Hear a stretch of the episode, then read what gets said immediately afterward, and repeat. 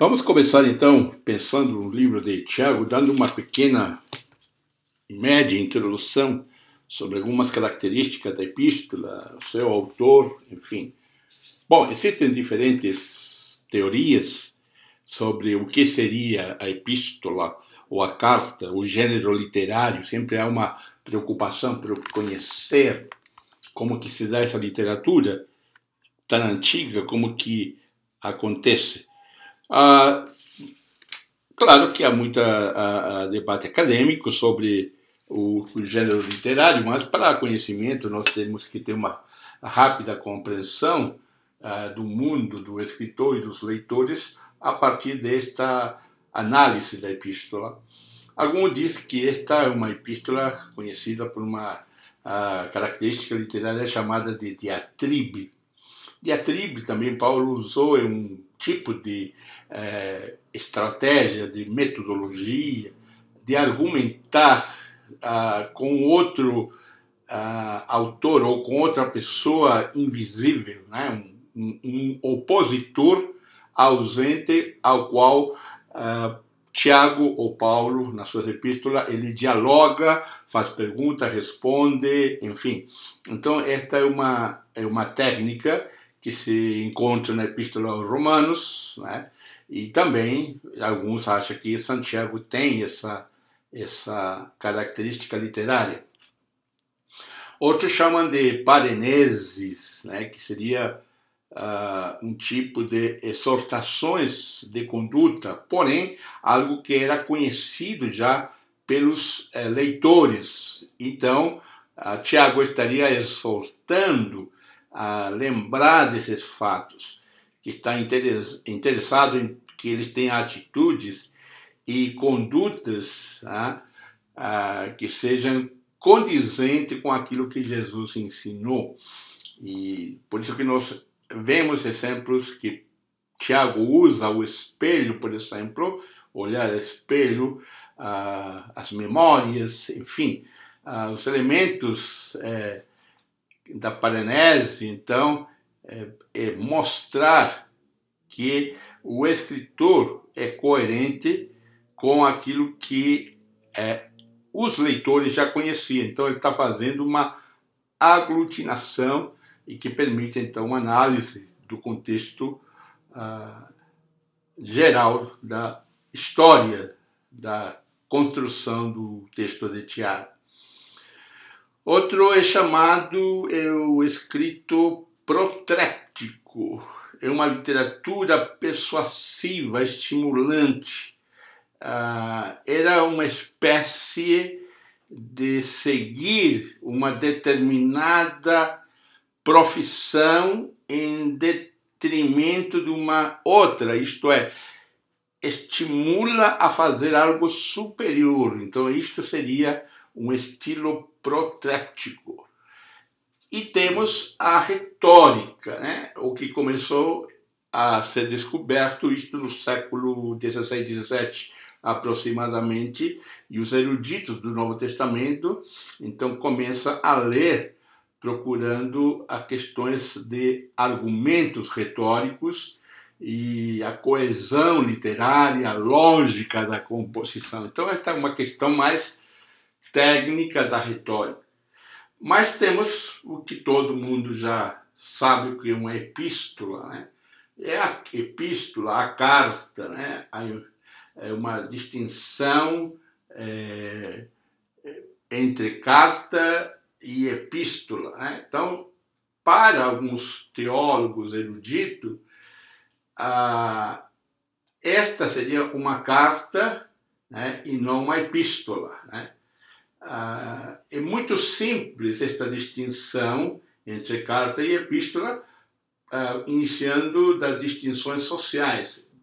Em outras palavras, as cartas eram escritas né, ah, o extrato inferior. As epístolas eram pessoas ah, de alta educação e eram de alta posição aristocrática ou social. Então, também isso seria uma carta. Lembrando que a carta é alguém inferior e a, alguém que escreve de classe inferior e o autor de uma epístola é alguém muito preparado, que tem condições educacionais. Assim temos então é, algumas análises sobre esta questão de é, as características literárias que são expostas em Tiago ou que os eruditos seguem uh, de Tiago. Uma das coisas mais interessantes que nós observamos, passando a outro ponto, é o relacionamento do ensino de Jesus com o ensino de Tiago. A epístola de Tiago é muito prática. Né? Embora não há um ensino cristológico, não é destaque a cristologia, né, como em outras epístolas paulinas, mas há uma ligação é, muito próxima de Jesus. Tiago começa dizendo que ele é servo, escravo né, é, de Jesus, né, que este Jesus é a glória e ele virá como juiz. Né. E os leitores daquela época devem ter um forte compromisso com o senhorio de Cristo. Né. As questões que a, Tiago trata é que, é, com relação a Jesus, que ele enfatiza, né? Jesus enfatiza os aspectos internos da lei, justiça, misericórdia e fé. Era o centro da vontade de Deus, sendo isto, né, norma ah, central da vida do povo de Deus. Jesus, numa resposta a, uma, a uma questão de um escriba, ele mostrou, além dos mandamentos, um referente ao amor a Deus, que não, ah, não somente cita Mateus, 20, Mateus 28, 26, senão também ele parafraseia esse texto ali. E outro semelhante a respeito ao amor ao próximo. E ambos estão no texto de Tiago.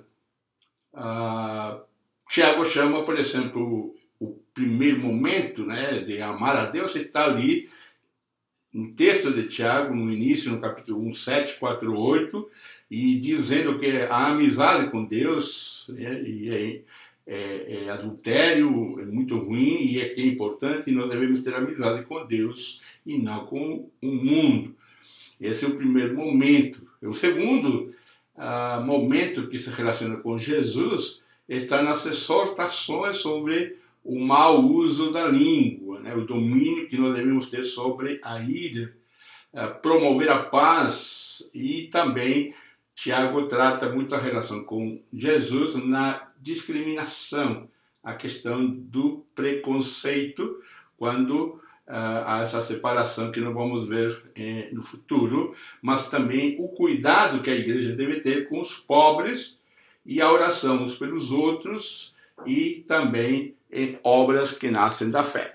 Então, o que nós temos é uma epístola em que podemos encontrar uma literatura ou uma epístola, uma carta com características literárias diferenciadas pelo erudito.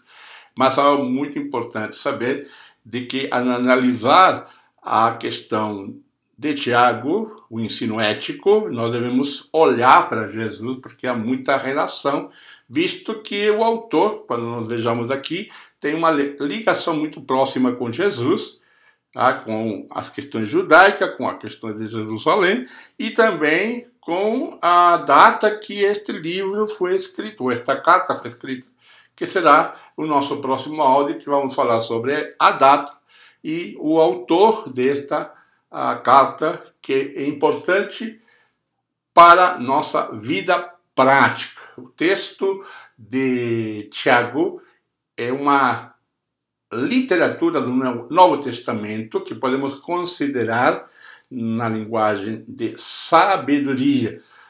Muitos, já ouvi isso, inclusive alguns professores, de que esta epístola tem um paralelo com o livro de Provérbios, na sua praticidade. Então, no próximo eh, encontro, no próximo áudio, nós vamos conversar sobre quem é este Tiago, sua autoria, e também um pouquinho sobre o momento da escrita, o momento que a igreja estava vivendo ali em Jerusalém. Não se esqueça de visitar meu site jmiguelaguilera.com. Lá também estão nossos é, áudios e outras reflexões também.